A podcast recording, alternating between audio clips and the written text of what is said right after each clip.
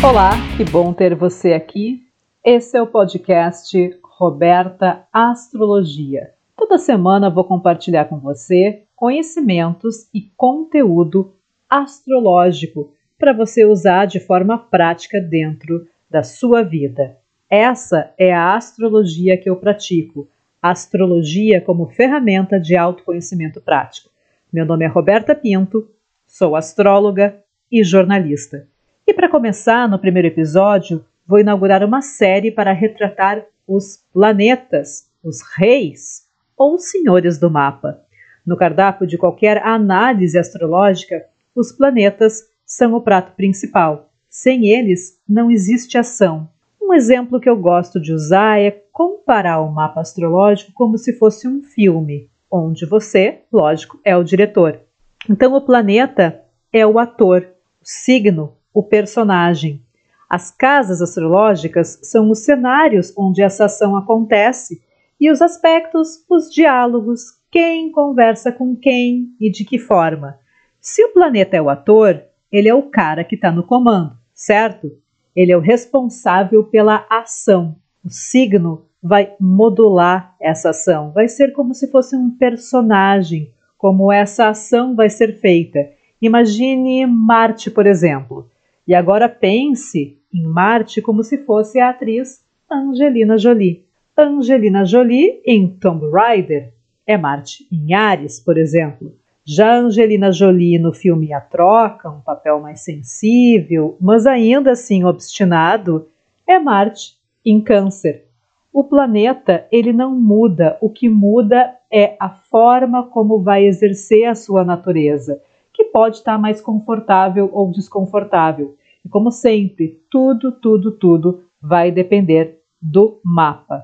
Dentro do sistema astrológico, os planetas são divididos da seguinte forma: os luminares, Sol e Lua, os pessoais, Mercúrio, Vênus e Marte, sociais, Júpiter e Saturno, e os geracionais, Urano, Netuno e Plutão. E os planetas são responsáveis pelas áreas do mapa onde estão os signos que regem ou comandam. Essa questão de regência é importante quando a gente vai analisar um mapa astrológico com profundidade.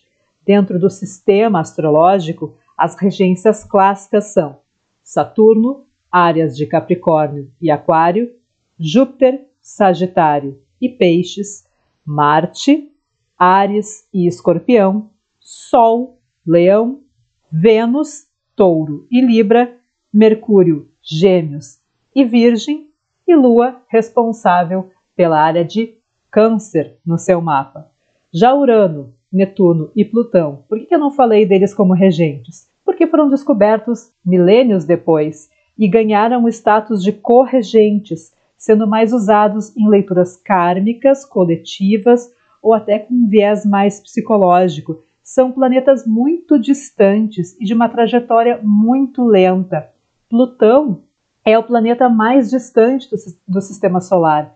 E ele é muito lento, demora 248 anos para completar um ciclo. A visibilidade é algo muito importante no peso de uma análise astrológica. Então, o que seria mais importante? O Sol ou Plutão? O Sol, sem dúvida. E como eu falei agora em ciclos, a astrologia ajuda a gente a compreender a qualidade do tempo com a medição dos ciclos astrológicos, a gente consegue observar e compreender de onde a gente vem, onde nós estamos e para onde a gente vai, porque cada planeta vai ter o seu ritmo, a velocidade que ele leva para completar um ciclo, que é a sua revolução. A mais conhecida é a revolução solar, que é o tempo que o Sol leva para voltar para o mesmo grau do teu mapa de nascimento, uma média de 365 dias e a gente convenciona chamar de revolução solar ou o mapa do ano, muito popular nas análises astrológicas. Mas todos os planetas têm a sua revolução e é possível calcular esses momentos do tempo dentro do teu mapa para entender pontos críticos ou de crescimento que são importantes para você. Claro, sempre dentro do teu contexto de vida. Por exemplo, os ciclos de Saturno e os processos de amadurecimento pessoal os ciclos de Marte e a capacidade de encarar novas atitudes e mudanças ciclos de Júpiter e processos de expansão e oportunidades. Toda vez que a gente fecha um ciclo planetário dentro do mapa, a gente finaliza tudo que aquele planeta representa para abrir um novo ciclo. O mapa está sempre em movimento, nada é estático, nada é fixo. A astrologia também não é. E por fim, se um planeta está num signo favorável ao seu estado cósmico, ele tem maior força de manifestação para fazer o quê? Aquilo que ele se propõe dentro do teu mapa. E a força do planeta ele está no seu domicílio ou na sua exaltação. E quanto mais longe do seu estado natural, menos força o planeta tem para agir, ficando assim um pouco mais preso, debilitado, que é a queda ou o exílio. Imagina assim, para explicar um pouco uh, melhor esse conceito para você que está me ouvindo agora. Um planeta no domicílio está em casa, ele faz o que ele deseja, na hora que quer, está em casa. Na exaltação, ele já seria assim um hóspede de honra. Recebe a melhor cama, o melhor travesseiro, a melhor comida, tem muita força mas ainda não pode abrir a geladeira sozinho, não pode também ficar pelado no meio da sala, tem algumas restrições para ele. Já quando o planeta está em queda, ele não tem muita liberdade para agir, não tem, não tem a liberdade para fazer aquilo que ele gosta de fazer. É como se ele tivesse se hospedado na casa de uma tia que não tem intimidade. Já o exílio ou o detrimento, o planeta está muito longe de casa e ele precisou se hospedar num lugar bem impessoal, tipo um hotel, e precisa seguir regras mais restritas que não têm a ver com a sua natureza. Mas isso vai ser um assunto que eu vou detalhar e vou tratar num outro episódio para vocês.